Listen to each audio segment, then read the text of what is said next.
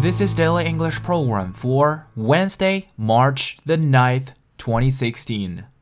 The term for today is literally. Literally is spelled L I T E R A L L Y. Literally 在口语中出现的频率非常高。它的意思是简直。 其实，在翻译的时候，完全可以不用翻译 “literally” 这个词，它只是用来加强语气。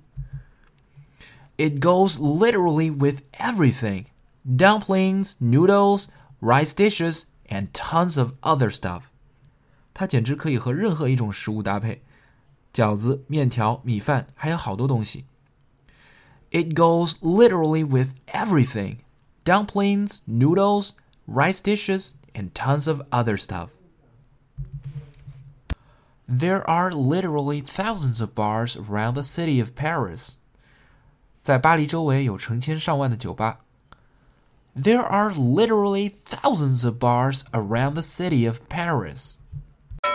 说到这里呢，有些朋友会有这样的疑问：literally 这个单词发音好难呢，感觉特别的绕。呃，事实上的确如此。不过呢，我们是有方法的。literally 这个词的词根是